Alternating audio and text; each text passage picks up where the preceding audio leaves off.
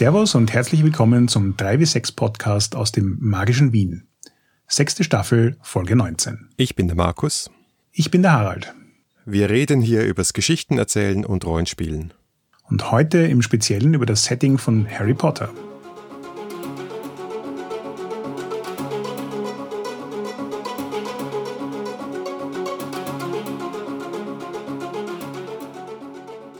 Bevor wir starten, ein paar Themen vor dem Thema. Einerseits dürfen wir wieder ein paar neue Patreon-Unterstützer auf Level 2 begrüßen und das ist einmal Unique UU, Arne, die Annalena und Christian. Herzlich willkommen und vielen Dank. Außerdem natürlich Dank an unsere Sponsoren, wie immer Planet Harry, der übrigens jetzt auch wieder geöffnet hat. Juhu! Juhu! Und Ludus Leonis. Vielen herzlichen Dank. Ja, ich glaube, es gibt auch einen Grund, warum wir ein, zwei neue Leute auf Patreon haben. Wir haben nämlich ein bisschen was gemacht zum Thema Online-Spiel aus Gründen, ihr wisst schon warum. Richtig. Und ähm, die Gründe sind in dem Fall auch timingtechnisch durch den Gratis-Rollenspieltag beschleunigt worden, weil der ja dann aufgrund der Umstände nicht stattgefunden hat, so wie er das üblicherweise tut und stattdessen online gewandert ist und wir das natürlich auch von erster Sekunde unterstützt und angeregt haben. Und wir diskutieren intern ja schon länger, dass wir eigentlich gerne mehr online machen würden und haben für die Con und so weiter ja auch schon Infrastruktur wie Trello-Boards und dergleichen genutzt und haben das jetzt zum Anlass genommen, das ordentlich zu machen, haben ein öffentliches Trello-Board eingerichtet, wo Runden aus unserer Community für unsere Community und alle anderen, die interessiert sind, organisiert werden können und haben auch einen Discord-Server, der auch zugänglich ist für alle, also nicht so wie unser Slack an Patreons geknüpft ist, sondern für jeden, der Teil unserer Community werden will, zur Verfügung steht. Wächst auch schön vor sich hin. Ich glaube, letztes Mal, mal reingeschaut haben, waren wir so knapp bei 100 Leuten. Oha. Und sind auch schon irgendwie so, ich sag mal so fünf bis zehn Runden pro Monat, die derzeit so passieren. Und ja, ich freue mich, dass das gut anläuft und ich freue mich, dass es noch mehr wird. Ja, ich habe, wir haben jetzt alle gut gelernt, wie Online-Spielen geht. Die, die es noch nicht konnten, äh, ich glaube, es gab auch genug extra Folgen zum Thema Online-Rollenspiel, dass wir jetzt nicht großartig auch noch darüber sprechen müssen. Wir haben ja schon länger, ähm, ich will nicht sagen propagiert, aber zumindest darüber gesprochen, dass es schon ein wichtiger Aspekt des Hobbys ist. Und zumindest ich habe in den letzten zwei Monaten Homeoffice und kaum das Haus verlassen, mehr gespielt als Monate zuvor.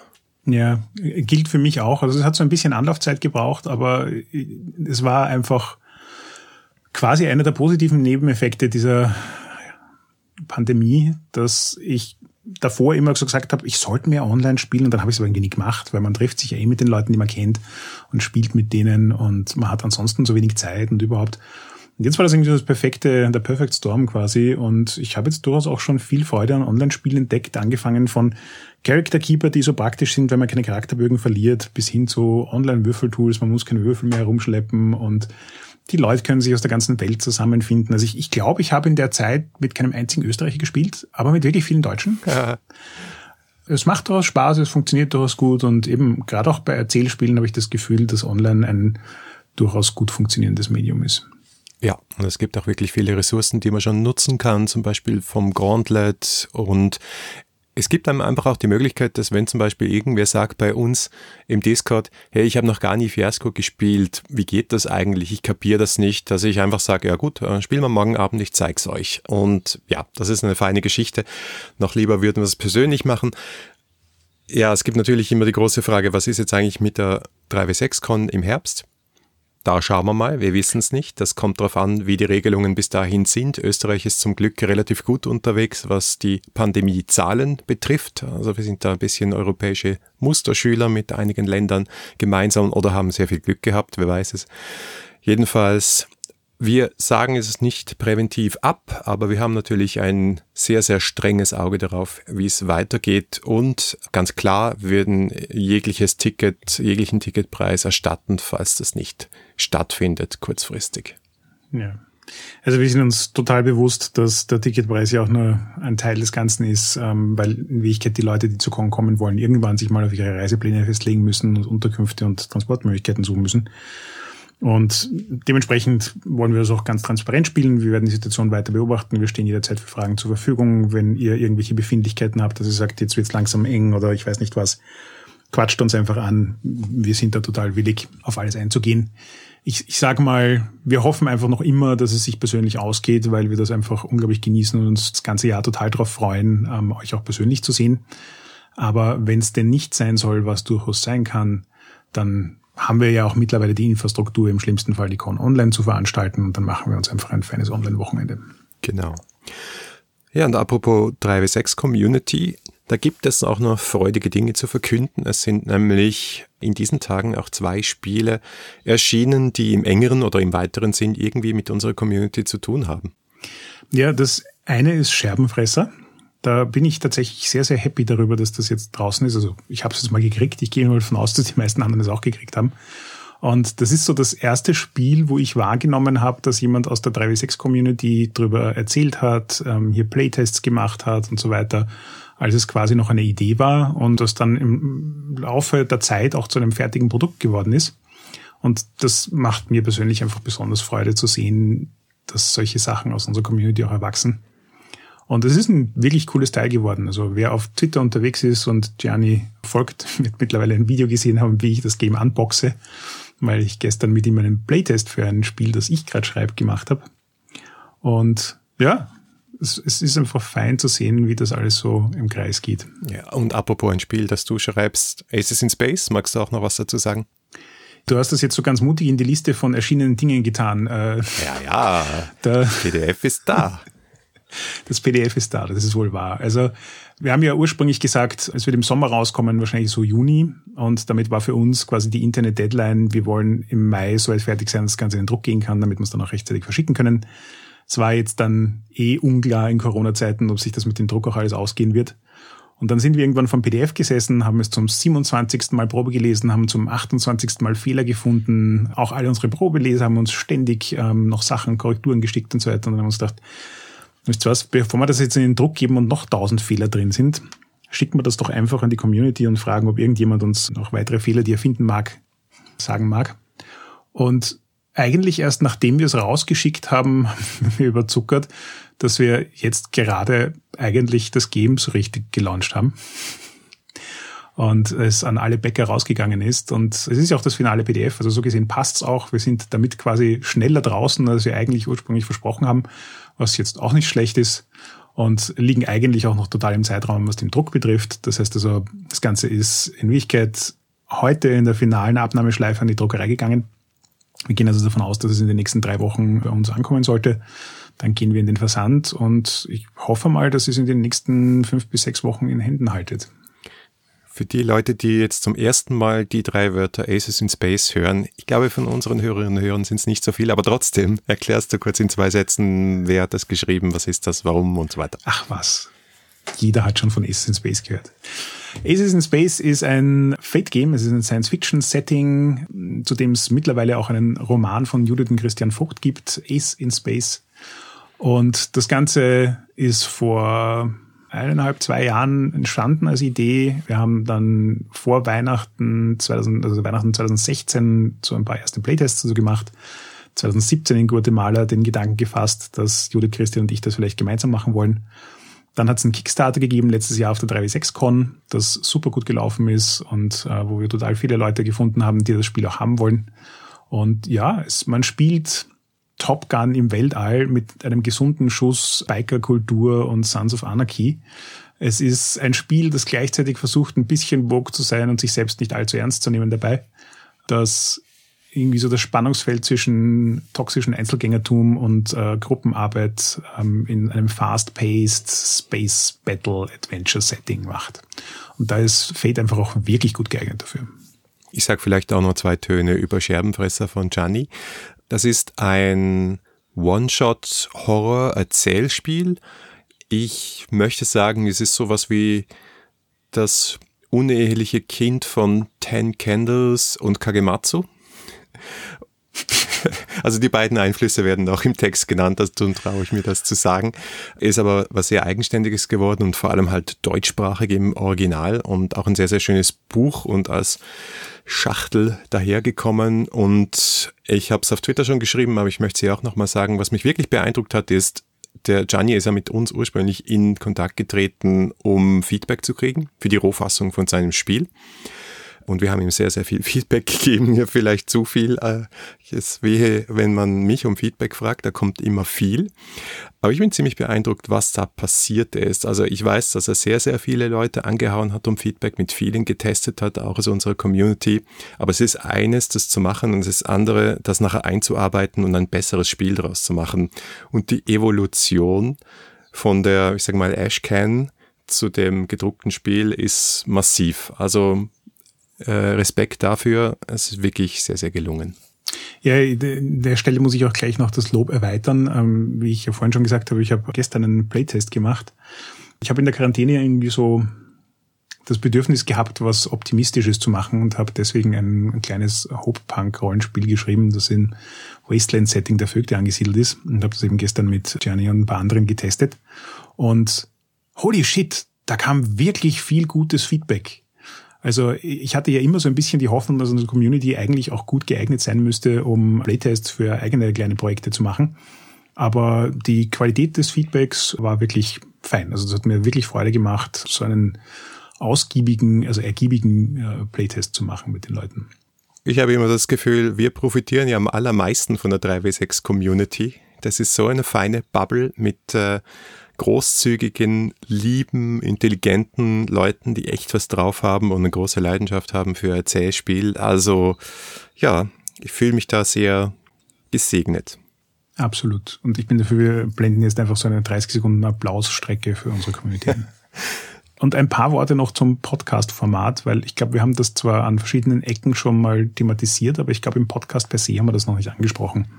Unsere letzte Staffel hat ja als Schwerpunkt gehabt, dass wir Actual Plays ausprobieren wollten. Und ich möchte die Erfahrung und ähm, das, das Erlebnis auch nicht missen. Aber wir sind uns beide irgendwie so ein bisschen einig, also Markus und ich, dass das nicht wirklich die Zukunft des Podcasts ist. Einerseits von dem, was wir von euch an Feedback gekriegt haben. Also ihr wart wirklich, wirklich lieb, uns zu sagen, dass das ein total cooler, hochwertig produzierter Actual Play ist. Aber was wir auch durchaus rausgehört haben, ist, dass unsere Diskussionsfolgen was sind, was euch einfach mehr Freude macht. Und das trifft sich total gut. Da geht's uns nämlich ähnlich. Und deswegen haben wir beschlossen, mit Ende der letzten Staffel für die Zukunft auch wieder ein bisschen mehr zu unserem ursprünglichen Format zurückzukehren. Das heißt, der Podcast wird in Zukunft wieder Miniserien haben. Im Speziellen machen wir jetzt dann auch ein paar Miniserien über den Sommer, die vermutlich nicht in ein striktes Staffelkonzept passen, also keinen zusammenhängenden roten Faden haben. Es wird dann auch wieder eine Staffel kommen mit roten Faden, aber dazwischen werden wir, glaube ich, ein, zwei Spiele einfach so besprechen, weil sie uns Freude machen. Und das erste davon ist das, was wir dann heute auch gleich machen werden. Und zwar Hogwarts und Harry Potter. Aber wir müssen auch dazu sagen, dass wir Actual Plays nicht vollkommen aufgeben, was wir die Staffel oder die nächsten paar Miniserien probieren werden und ähm, mit Hogwarts auch angefangen haben, ist das Actual Play als Video aufzunehmen. Das heißt also das, was wir sowieso schon machen, nämlich online spielen mit den Leuten, haben wir auch mit Hogwarts gemacht, haben das Ganze einfach aufgezeichnet und werden das dann auf unseren YouTube-Kanal stellen. Das heißt also, wer sich einen Actual Play zu Hogwarts anschauen will, wird das dann mit Erscheinen dieser Miniserie auch auf unserem YouTube-Channel tun können. Genau, diese Sachen sind dann halt ein bisschen roher, ein bisschen weniger bearbeitet, also praktisch gar nicht bearbeitet.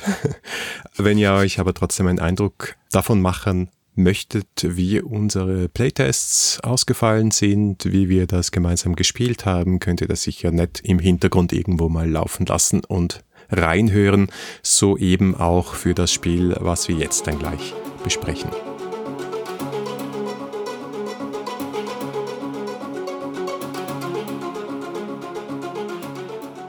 Und zwar heute geht's um Harry Potter, wie wir in der Einleitung ja schon gesagt haben. Und zwar geht's um Harry Potter, weil das Spiel, das wir besprechen wollen, Hogwarts ist. Vielleicht ganz kurzen Satz umrissen. Hogwarts ist ein äh, PBTA, das versucht, die Welt von Harry Potter im Speziellen in Hogwarts, also in der Schulzeit, nachzustellen. Darum wollen wir jetzt einfach auch so ein bisschen drüber reden, was unserer Meinung nach das Setting von Harry Potter ausmacht und ob es für ein Rollenspiel gut geeignet ist. Vielleicht fangen wir einfach mal damit an, wie wir Harry Potter kennengelernt haben, oder Markus? Ja, das ist natürlich jetzt ein bisschen ein Generationending, weil als ich mein erstes, das erste Harry Potter Buch, also Philosopher's Stone, gelesen habe, war es schon ein paar Jahre alt und ich war halt auch schon äh, Ende 20. Ich glaube, es muss so um das Jahr 2000 herum gewesen sein, dass ich es gelesen habe. 97 ist es erschienen. Ich habe es definitiv vor dem ersten Film gelesen, der 2001 erschienen ist. Ja, und dann kann ich mich erinnern, dass ich relativ schnell durch die Bücher, die da waren, durchgegangen bin. Ich habe teilweise auch die hervorragend gelesenen Hörbücher im englischen Original gehört, äh, bei Joggingrunden durch den Prater und habe mich schnell doch recht verliebt in diese Welt, obwohl ich eigentlich nicht wirklich das Zielpublikum war. Ich glaube, wir haben da eine von der Timeline her erstaunlich ähnliche Geschichte. Also bei mir, ich kann mich noch so distinkt erinnern, ich bin irgendwann zu Hause gesessen, es lief der Fernseher und sie haben eine Nachrichteneinblendung gemacht von gestern Nacht, Mitternacht am Hauptbahnhof, als tausende Kinder dort gestanden sind und darauf gewartet haben, dass endlich der neueste Harry Potter Roman geliefert wird. Und ich habe mir so gedacht, what the, was passiert hier? Was, was ist Harry Potter? Warum stehen tausende Leute mitten in der Nacht dafür an? habe dann festgestellt, dass ich der Einzige in meiner Umgebung bin, der keine Ahnung hatte, was Harry Potter ist. Habe mir dann sofort von Freunden die Bücher ausgeborgt und äh, bei mir war es auch irgendwie so von der Timeline her, ich habe die ersten paar Bücher gelesen, bevor die Filme rausgekommen sind. Und meiner Meinung nach, wenn du sagst, der Film kam 2001 und das erste Buch 97, können es aber eben noch nicht mehr als drei oder vier gewesen sein. Dann kamen danach halt viele Jahre mit neuen Büchern, neuen Filmen, neuen Büchern, neuen Filmen und dann hat ihn das Setting irgendwie immer begleitet. Und ja, mir ging es auch so. Also ich bin jetzt vielleicht nicht per se das Zielpublikum gewesen, aber ich habe trotzdem viel Freude daran gehabt, weil es so eine andere Form von Urban Fantasy war, die einfach einen ganz eigenen Charme hatte. Bei mir kommt natürlich noch dazu, dass meine Nichte genau im richtigen Alter war und da voll reingekippt ist. Und dann jetzt auch meine Kinder, vor allem mein älterer Sohn, ein totaler Potterhead ist und vor allem eben auch die Hörbücher, in seinem Fall die deutschen Hörbücher, ja, also wie religiöse Texte durchgesuchtet hat, immer wieder, immer wieder. Auch die Filme und auch die neueren Filme, jetzt mit Wizarding World Filme, sehr begeistert konsumiert hat und äh, eigentlich müsste er hier diesen Podcast machen, weil er hat fast ein enzyklopädisches Wissen über Harry Potter. Ja, das, das war lustigerweise auch so ein bisschen, du sprichst da ein gutes Thema an, weil ich habe immer wieder mal versucht, Harry Potter als Rollenspiel zu machen, weil ich lange Zeit in meinem Leben, also bevor ich so richtig auf Erzählspiele reingekippt bin, irgendwie das Gefühl hatte, dass wenn du eine, ein, ein Setting nimmst, das die Leute aus Film und Fernsehen oder Büchern kennen, dann ist schon mal viel getan, weil sich alle auf einen gemeinsamen Nenner einigen können. Der schaut vielleicht bei jedem ein bisschen anders aus, aber es ist immer noch was anderes, als wenn du einen Settingband und 30 Romane lesen musst, um zu verstehen, wie Ravenloft ist. Deswegen hat sich Harry Potter für mich immer irgendwie so als Setting angeboten. Und ich bin aber mit den Rollenspielvarianten, die mir so zur Verfügung standen oder die ich ausprobiert habe, nie so richtig warm geworden, weil sich dann am Ende des Tages nie wirklich nach Harry Potter angefühlt hat. Ja, über die Umsetzung werden wir dann noch sprechen. Ich wollte vorher noch fragen, was ist eigentlich dein Lieblingsbuch und was ist dein Lieblingsfilm? Oh, das ist schwierig. Puh, ich überlege jetzt gerade, welches das war. Entweder war es das vorletzte oder das vorvorletzte, wo er die ganzen Horcruxe einsammelt. Halbblutprinz? Das hat mir wirklich am besten gefallen, weil das war irgendwie für mich irgendwie so vom Pacing gut, die Story war gut, die Länge war gut, vor allem mit dem allerletzten Band, also eigentlich mit beiden letzten Bänden, äh, nein, mit dem letzten Band, war ich eher herausgefordert. Der hat für mich nicht rasend gut funktioniert. Und die ersten Bände haben gut funktioniert, um ein Setting reinzubringen, aber ich glaube, wir werden dann später eh noch drüber reden, wie die Tonalität von Harry Potter sich verändert. Mhm. Und die Tonalität, mit der ich gut kann, äh, ist definitiv später das Thema und nicht am Anfang. Okay. Und Film? Schwierig. Ich mochte den ersten Film sehr, weil ich beeindruckt war, dass es geschafft hat, das Buch so eins zu eins umzusetzen. Das ist was, was Filme meiner Meinung nach selten hinkriegen. Das muss aber jetzt auch nicht zwangsläufig ein Plus sein. Ja, wollte gerade sagen. Und bei den späteren Filmen, also ich, ich, bin wirklich irgendwann zu dem Punkt gekommen, wo ich die Filme und die Bücher für mich einfach als separate Dinge gesehen habe. Es gab Bücher, die ich sehr mochte und es gab Bücher, die ich nicht mochte. Es gab Filme, mit denen ich gut konnte und Filme, mit denen ich nicht gut konnte. Aber in dem Moment, wo man versucht, die beiden als eins zu sehen, spießt sich bei den Filmen einfach schon viel. Also es, die, die, es ist wirklich einfach so, wie wenn zwei Leute, zwei unterschiedliche Leute versucht hätten, dieselbe Geschichte zu erzählen und das einfach auf sehr unterschiedliche Art und Weise tun. Ja, klar. Ist ja so. Also müssen wir nicht ja, diskutieren. Eh. Verfilmungen sind immer so ein bisschen eine schwierige Sache. Ja. Also das Buch war besser, der mhm. Film war besser. Oh, das ist eine komische Diskussion. Ich meine, manchmal lohnt es sich, diese Diskussion zu führen. Hier mh, hm, eher nicht. Aber mein Lieblingsfilm ist eindeutig Prison of Azkaban, der dritte weil der einfach so eine ganz spezielle Atmosphäre hatte, sich ein bisschen was getraut mhm. hat das ist nicht nur, das ist das, was ich den Filmen auch ein bisschen vorwerfe, dass sie ein bisschen Fanservice sind und eben sich auch nicht getraut haben, Dinge auszulassen oder Neues zu erfinden oder optisch auch äh, spannende Sachen zu machen. Und Prison of Azkaban hat alles, äh, hat dann natürlich auch einen anderen Regisseur gehabt, der ein bisschen seine Vision darauf drücken konnte und gleichzeitig kommen da auch einige meiner Lieblingscharaktere zum ersten Mal vor. Was sind denn deine Lieblingscharaktere? ich weiß nicht, ich habe eigentlich nicht so per se einen Lieblingscharakter. Ich mag den Snape ein bisschen, weil er so der tragische Held ist und ich mag tragische Helden. Aber er hat so lange Strecken, in denen er einfach ein Arschloch ist, dass das Schwer, auch ja. nicht gut ist. ja. Ich bin von Potter total herausgefordert. Also wenn, wenn quasi, ich fand es ja eigentlich von ihr einen cleveren Kniff mit den ähm, Ferienzeiten, weil wenn da nicht so ein bisschen eine Gelegenheit gewesen wäre, Sympathie mit dem armen Buben aufzubauen, dann fände ich ihn ansonsten eigentlich ziemlich uninteressant und nervig. Also du meinst, man muss die Dursleys hassen, damit man Harry lieben kann? Das wäre jetzt ein bisschen übertrieben. okay. Für mich hat Harry Potter irgendwie von Anfang an total viel Potenzial gehabt.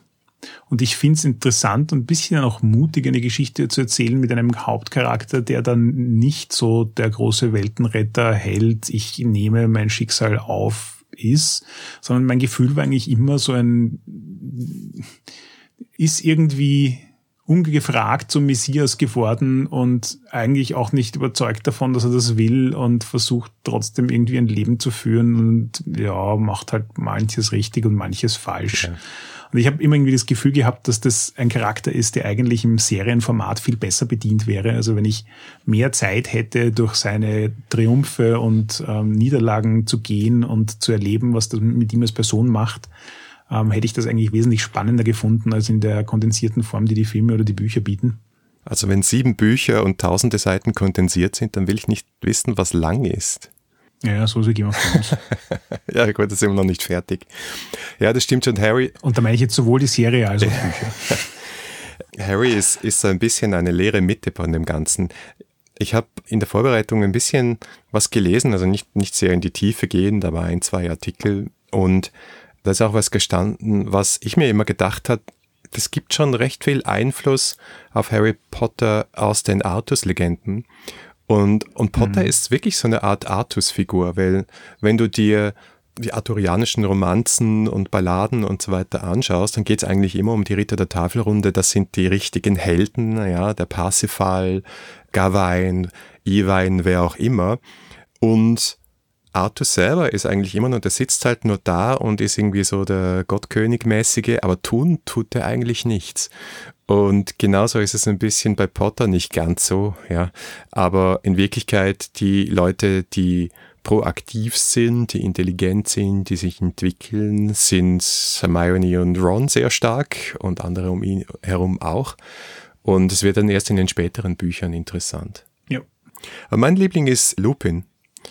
Ich finde, der hat so einen schönen, tragischen Charakterbogen der ist so wahnsinnig sympathisch und hat eben trotzdem eine, naja, massiv dunkle Seite, für die er auch nicht wahnsinnig viel kann. Er ist wunderbar in die Hintergrundgeschichte von den Potters eingebunden.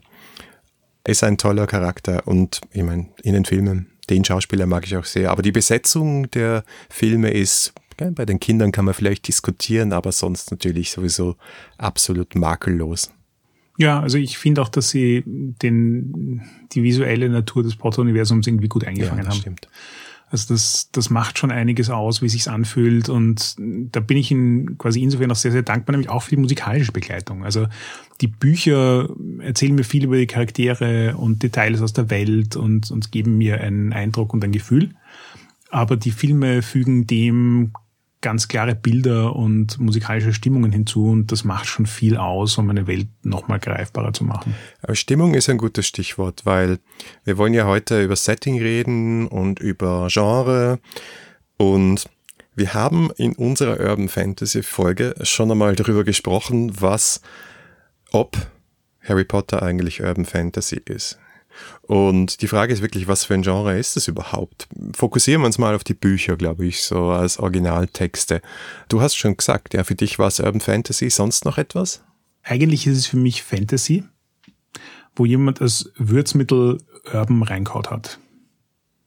Es fühlt sich für mich wesentlich mehr nach ich wollte jetzt gerade sagen D&D, aber das ist jetzt auch nicht ganz. Wenn du Harry Potter im Mittelalter spielen würdest, wird sich eigentlich nach einem sehr klassischen Fantasy anfühlen. Du hast zwar keine Elfen und Zwerge als Spielercharakter, aber sie sind trotzdem in der Welt irgendwie vorhanden und ähm, es ist magisch und okay, dass quasi die Wizarding Society äh, verborgene ist, wird auch noch einen Unterschied machen. Aber wie gesagt, also wenn du die Wizarding Society öffentlich stellst und das Ganze ins Mittelalter verfrachtest, hast du eigentlich ein sehr klassisches Fantasy-Setting. Und damit ist eigentlich das Einzige, was es wirklich zu Urban Fantasy macht, eben dieses, wir versuchen es in Jetztzeit zu verpflanzen, auch wenn die ja nicht rasend viel vorkommt. Und machen halt so eine Hidden Society draus. Aber auch das ja eigentlich auf eine sehr eigentümliche, nicht gut funktionierende Art und Weise, wenn man mal anfängt, mehr als eine Viertelsekunde darüber nachzudenken. Ja, darüber müssen wir auch noch reden. Also mein Ersteindruck vom ersten Buch, und das habe ich noch sehr präsent, ist, es ist eine fantastische Version von so einem englischen Internatskrimi, so Enid Blyton-Style. Mhm. Ja, also so äh, als Kind wollte man ja immer ins Internat, weil man diese Bücher gelesen hat und sich gedacht hat, ah, da passieren immer coole Dinge. Äh, ich bin sehr froh, dass ich nicht im Internat war, aber wenn man diese ganzen englischen Teen-Krimis gelesen hat oder Mysteries, dann hat man schon das Gefühl, das ist halt eine Welt der Abenteuer. Und dieses sehr, sehr britische, Schulsystem hat sich sehr stark hier gespiegelt. Es ist immer so ein, ein, Geheimnis, das aufgelöst wird in jedem Buch. Es ist auch relativ formelhaft, wie du gesagt hast. Wir fangen an in den Ferien, irgendwas Komisches passiert bei den Dursleys, dann geht's mit dem Zug nach Hogwarts. Also die ersten vier, fünf Bücher funktionieren nach diesem Muster und funktionieren auch sehr gut nach diesem Muster. Und dann gibt's eben diese Fantastik, die eigentlich nicht sehr urban ist. Das ist halt irgendwie moderne Fantastik und eben eine Parallelwelt, so wie auch in ganz vielen anderen Kinder- und Jugendbüchern aus England, äh, Stichwort Narnia, aber halt eben mit dem Unterschied, dass sie nicht in unterschiedlichen Dimensionen, sondern halt auf derselben Erde nur voneinander versteckt und verborgen nebeneinander herleben. Das fand ich übrigens immer ein total faszinierendes Element von Harry Potter. Total viele Fantasy-Roman, Serien, Bücher geben sich die Mühe, sich zumindest irgendeine Erklärung einfallen zu lassen, warum das Fantastische und das Mondane nicht voneinander wissen. Also sei es der Schrank, durch den du in eine Parallelwelt Welt kommst, ja, sei es, dass die äh, Sachen irgendwie magisch verborgen werden, wenn man, ähm, was war es, City of Bones nimmt, also selbst wenn das nur so eine Einsatzerklärung ist, die eigentlich auch nicht viel Sinn macht, wenn man weiter darüber nachdenkt, aber zumindest irgendein Erklärungsmodell. Und das kommt bei Harry Potter ja niemals vor. Also es gibt ja niemals eine Erklärung, die irgendwie sinnhaft versucht, dir klar zu machen, wie diese Dinge im selben Raum nebeneinander existieren können, ohne dass irgendjemand was davon mitkriegt. Naja, also es gibt äh, Muggle Studies, es gibt diverse Zauberministerien, die dafür zuständig sind. Schlüssig und stringent ist es auf keinen Fall. Aber ich glaube, es ja, wird schon. Wofür zuständig sind? Also, wofür zuständig sind? Ich meine, was machen die? Rennen die den ganzen Tag herum und tun nichts anderes als den Leuten das Gedächtnis löschen? Warum fällt der gesamten Bevölkerung nicht auf, dass sie ein Gedächtnis wie ein Schweizer Käse haben?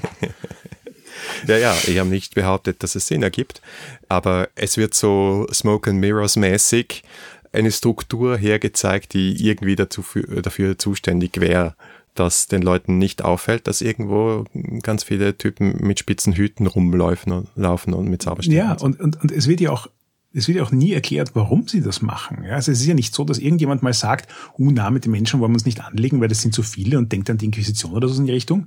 Sondern es ist so, also vor allem, wenn du jetzt die neueren Filme anschaust, ja, die legen ganze Landstriche in Schutt und Asche, dann kommt jemand her, ähm, wedelt mit seinem Wand, Gebäude setzen sich wieder zusammen, 50.000 Leute können sich nicht mehr erinnern, was in den letzten zwei Stunden passiert ist. Und all der Aufwand, um dafür zu sorgen, dass keiner mitkriegt, dass es Magier gibt, weil weiß keiner so genau. okay, gut. Dann, äh, wenn du so willst, dann springen wir gleich dorthin. Die Harry Potter Welt ist super inkonsistent. Ja, da gibt es so viele Dinge, die eingeführt werden, weil sie dem Plot in diesem Moment gerade nützlich sind, dann nicht wieder vorkommen, bis sie dem Plot wieder nützlich sind, aber wenn man sich den Plot anschaut, den komplett verändern müssten. Ja, es gibt in diesem Setting absolut zu 100% wirksame Wahrheitsserien, Veritaserum, ja. Okay, warum können dann Leute unschuldig im Gefängnis sitzen? Warum hat man die Todesser nicht viel früher gefunden? Es gibt Unbreakable Vows. Okay, also es gibt wirklich Schwüre, die man nicht brechen kann. Dann habe ich auch ein paar Fragen dazu. Oder immer der Klassiker ist die Sache mit der Marauders Map, wo irgendwann, als es dann gerade mal praktisch war für den Plot, der Name von einem Charakter auftaucht. Kann man Spoiler erzählen für Harry Potter? Eigentlich schon, oder? Also er heißt Peter, okay, mehr sage ich jetzt mal nicht. Die Charaktere schauen seit vier Büchern auf diese Karte und der Charakter war immer da. Es ist noch niemandem aufgefallen, dass da immer ein Peter herumläuft, der da nicht hergehört. Also ich sage mal so, wenn man anfängt, Plotlöcher zu zählen, was die Magie in Harry Potter betrifft, insbesondere die magischen Gegenstände, dann wird's drastisch. Ja, vor allem, es ist everything touched by magic. Also auch die Tatsache, dass Hogwarts eine Schule ist, wo sich ähm, unmotiviert bewegende Stufen befinden, die dann plötzlich verschwinden und Stühler könnten einfach abstürzen und tot sein oder kommen in einen Stock, in den sie nicht sein sollten, weil dort irgendwelche Monster sind. Oder irgendwelche Geister reißen ihnen den Kopf ab, weil ihnen gerade danach ist. Oder sie landen im Wald und ich weiß nicht, was passiert dort. Das ist irgendwie so, welche Eltern schicken ihre Schüler, ihre Kinder freiwillig auf eine Schule, die eine ernstzunehmende Lebensgefahr darstellt? ja, geht nicht in den Wald. Außer ihr müsst nachsitzen, dann geht mit Hagrid in den Wald nachsitzen und trennt euch. Gut. Genau. Der Plot will es so, weißt du? Nein, ich finde, jetzt können wir vielleicht wieder den Bogen zurückspannen zu dem, was Harry Potter ausmacht. Weil für mich ist es eine Art von Fantastik, die sehr, sehr märchenhaft ist und auch sehr viel Pastiche beinhaltet.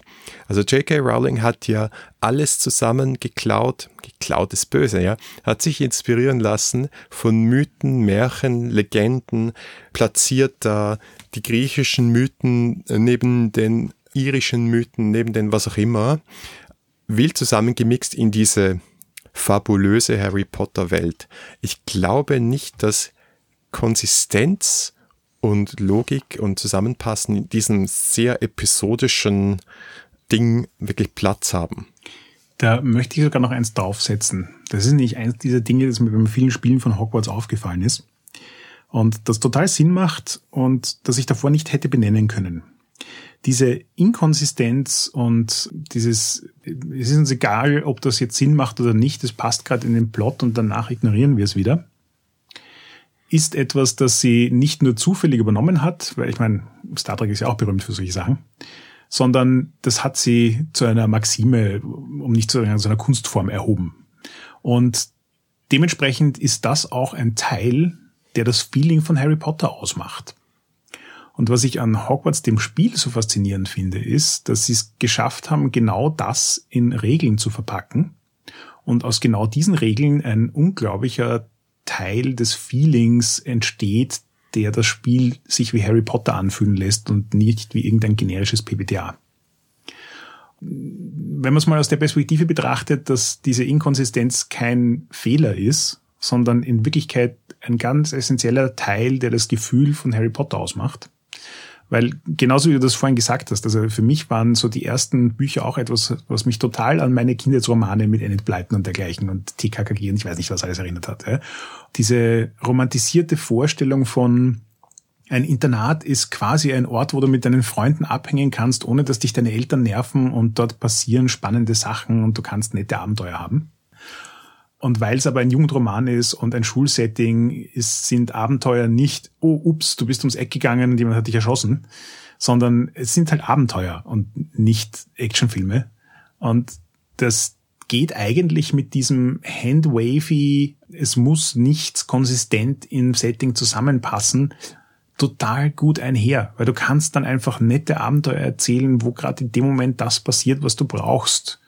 Und ja, das kann danach auch wieder ignoriert werden. Und auch das ist, finde ich, etwas, das mit Erzählspielen extrem gut zusammengeht. Weil in Erzählspielen musst du ja sowieso immer so ein bisschen herumfatschen, damit eine Story rauskommt, die für alle funktioniert und gelegentlich mal dazwischen retconnen, weil dann doch irgendjemand eine bessere Idee hatte und führst Metaebenenverhandlungen darüber, wie die Geschichte jetzt am besten weitergehen kann und dann passieren Sachen, wo eigentlich in, keine Ahnung, D&D alle die Augen verdrehen würden und sagen würden, das machen wir nicht.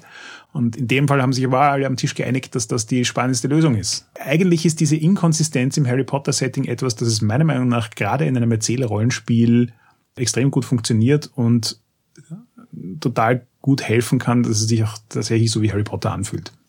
Das passt wirklich sehr gut zusammen. Ich wollte dich aber was anderes fragen. Und zwar, immer wenn man in einer bekannten Welt, die in anderen Medien existiert, bevor sie zum Rollenspiel wurde, spielt, ist es ja immer so ein bisschen die Frage, mh, hm, wen spiele ich und was spiele ich und wie verhält sich das dann zum, in Anführungszeichen, Kanon? Wie verhält sich das zu der Geschichte, die wir alle kennen? Wie verhindere ich einerseits, dass ich Harry Potter, Ron und Hermione spiele und den Plot nachspiele und alle sich dazu gezwungen fühlen, dasselbe zu machen, wie die Heldinnen und Helden gemacht haben. Und andererseits, dass ich uns irgendwie ins letzte Eck der Karte setze, verschwundene Hühner suche, damit ich bloß nicht mit irgendeinem weltbewegenden Plot in Berührung komme und in Gefahr komme, die Harry Potter Geschichte kaputt zu machen. Ist das ein Thema für dich? Aus genau dem, was ich vorhin gesagt habe, nein. Ich, ich verstehe total, was du meinst. Das war so ein Ding, das mich, weil es quasi mein Harry Potter aufgrund meines Alters ist Star Wars. Und ich versuche Star Wars zu spielen, seit ich zwölf bin oder so. Und natürlich hast du dann am Anfang irgendwann so diesen Punkt gehabt, wo du denkst so, kann ich jetzt Luke Skywalker spielen? Spiele ich die Geschichten aus den Filmen nach? Was, wie rennt das dann? Und das Problem hast du in jedem Franchise, wo es eine existierende Geschichte gibt und du spielst quasi im selben Universum und könntest potenziell auch diese Geschichte oder zur Zeit dieser Geschichte spielen. Und bei Harry Potter finde ich, ist der Riesenvorteil, das Universum ist schon so groß, dass es auch mit Hogwarts als Basissetting eigentlich kein Problem ist zu sagen, okay, wir spielen 20 Jahre vor Harry Potter, wir spielen 20 Jahre nach Harry Potter. Und in Wirklichkeit, gerade bei einem Erzählspiel, ist es auch kein Problem herzugehen und zu sagen, wir spielen zur Zeit von Harry Potter. All die Dinge, die in den Romanen passieren, passieren, aber wir spielen halt andere Charaktere. Das ist so ein bisschen wie, du spielst nicht den Captain des Raumschiffs, sondern du spielst halt keine Ahnung, die Putzcrew. Ja? während neben dir die, die großen epischen Sachen abgehen und schaust, wie du damit interagierst oder auch nicht. Weil im Erzählspiel kannst du das alles aushandeln. Du kannst relativ leicht dafür sorgen, dass die Geschichte, die passieren soll, passiert und du trotzdem rundherum einen interessanten Plot hast. Und das andere ist, du kannst tatsächlich auch hergehen und die Originalcharaktere spielen. Ich glaube, dass niemand quasi die Originalcharaktere spielen und auch tatsächlich denselben Plot nachspielen will, weil in einem Rollenspiel, vor allem in einem erzählenden Rollenspiel, würde das ja dann heißen, dass du dich sozusagen auch ständig darauf einigen musst, dass deine Charaktere jetzt halt genauso handeln und das wird, glaube ich, unglaublich schnell, unglaublich langweilig. Aber dieselben Charaktere mit derselben Prämisse zu spielen und dann einfach zu schauen, was passiert, warum nicht? Ich meine, das ist doch, das ist doch die Quintessenz von Rollenspielen, dieses, ich will es aber eigentlich anders machen und ich möchte jetzt die Story von Harry Potter und Harry Potter als Charakter spielen, aber vielleicht mache ich es ganz anders. Also ich habe überhaupt nicht das Gefühl, dass die existierende Geschichte und die existierenden Charaktere irgendeine Form von Hindernis oder Erschwernis für das Potter-Universum zum Spielen darstellen. Vor allem, weil du ja eh keine Konsistenzprobleme hast. Also du, du kannst ja ständig Unlogiken hineinbringen und Handwaven und weiß nicht was alles machen. Ähm, solange das, was am Ende rauskommt, für alle eine spaßige Geschichte war, warum nicht? Da stellt sich mir einfach noch die Frage, was tun wir mit den zentralen Motiven von Harry Potter, was tun wir auch mit der Atmosphäre, weil das hast du vorher auch angesprochen, dass die sich ja über den Lauf der Bücher und der Erzählung recht stark verändert. Und ich finde, da sind auch noch ein paar interessante Dinge drin, die mich beeindruckt haben oder die bei mir geblieben sind, weil ich glaube, es gibt eine sehr starke Botschaft in diesen Büchern. Es gibt einen klaren Kampf gut gegen böse. Es gibt aber auch, je länger die Bücher andauern, je mehr Grautöne. Und es gibt eben starke Motive, die sich durchziehen, wie das Thema Tod. Wir beginnen mit dem Tod von Harrys Eltern. Er ist der Junge, der überlebt hat. Voldemort will den Tod besiegen und dann natürlich etwas, was auch immer wieder diskutiert wird, auch im Zusammenhang mit der Person von J.K. Rowling, der Umgang einer Gesellschaft mit Diskriminierung, mit Intoleranz, mit auch Totalitarismus, auch ein starkes Plädoyer für die Toleranz. Und ich habe mich gefragt, inwiefern ist das wichtig für Harry Potter, dass man diese Motive wieder aufgreift oder kann man das ganz anders spielen?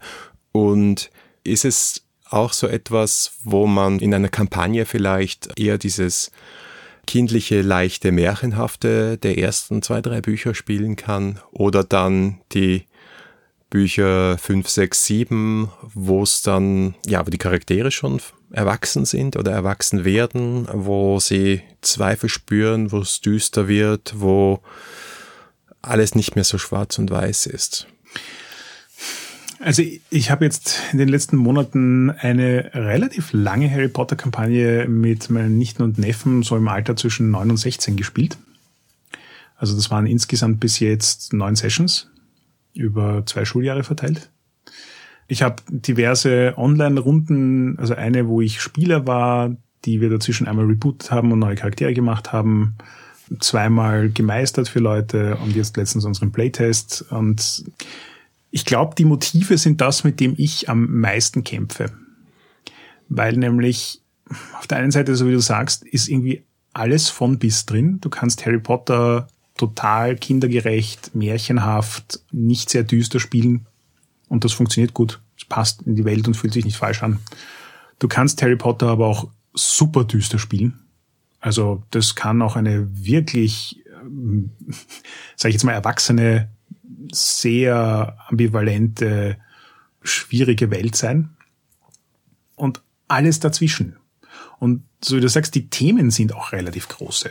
Also wie, wie geht eine Gesellschaft mit Toleranz und Diskriminierung um? Ähm, Tod an sich, auch das grundlegende Thema Magie und ähm, das Verstecken vor anderen und ähm, was bedeutet das, wenn du quasi die ganze Zeit, weil quasi jeder Magelborn oder Halfblatt ja in Wirklichkeit ein, ein Leben voller Geheimnisse führen muss.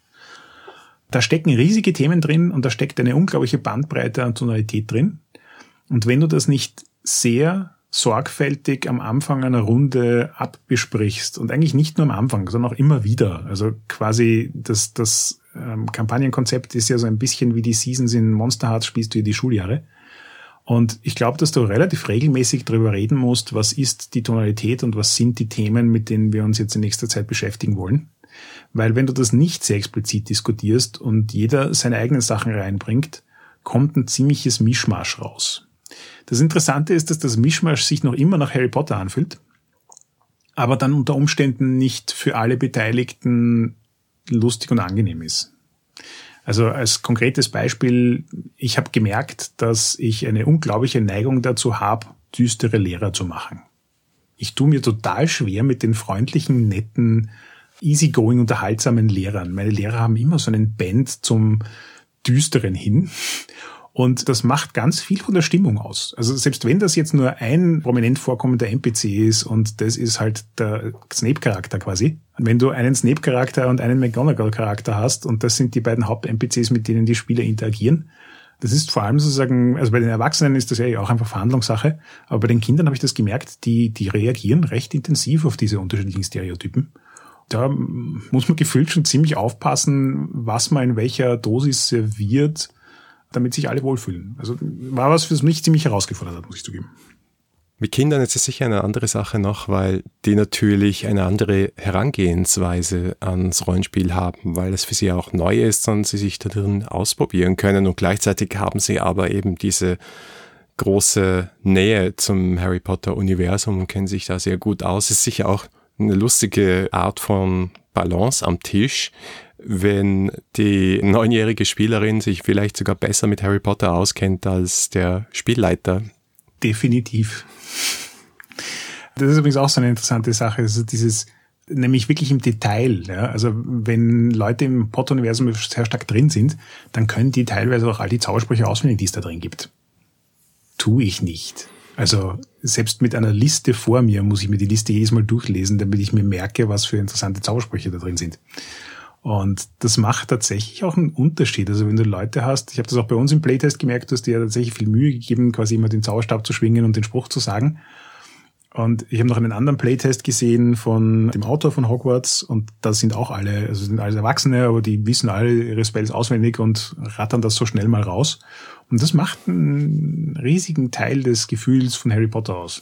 Ja, es ist, wie du vorher gesagt hast, ja, der große Vorteil darin ist ja, in so einer Welt zu spielen, ist, dass alle ein gewisses Wissen haben können und auch leicht erwerben können über die Bücher, über die Filme, wie auch immer und deswegen vielleicht äh, so dieses gemeinsame Vorstellungsraum ein bisschen ein erweiterter ist, solange man eben auch zulässt, dass diese Inkonsistenzen Platz haben und die eigene Fantasie auch einen Platz hat.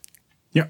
Na gut, dann glaube ich, sollten wir hier vielleicht die Folge mal beenden, bevor sie ausufert. Aber ich bin sehr, sehr gespannt auf deine Erfahrungen mit dem Spiel, die wir in der nächsten Folge besprechen werden. Und auch mögliche andere Rollenspielversionen von Harry Potter, die wir vielleicht im Vergleich anschauen können. Da bin ich auch schon sehr gespannt drauf, weil, wie gesagt, ich habe schon ein paar verschiedene Systeme ausprobiert und bin sehr neugierig, ob du schon irgendwelche Erfahrungen hast oder was dann deine Takes auf die verschiedenen Systeme sind, warum du meinst, dass sie gut oder schlecht funktionieren. Danke fürs Zuhören. Das war die 19. Folge der sechsten Staffel 3 bis 6. Feedback lesen wir gerne auf Apple Podcasts, Facebook, Twitter oder im Web unter 3w6.fm. Und wenn ihr uns persönlich schreiben wollt, findet ihr Harald auf Twitter als @heckmuella und mich als @vienna mit W. Wenn euch diese Folge gefallen hat, dann gebt uns doch eine Bewertung auf iTunes. Oder ihr unterstützt uns mit einem kleinen Beitrag auf Patreon. Danke auf jeden Fall fürs Zuhören und bis zum nächsten Mal.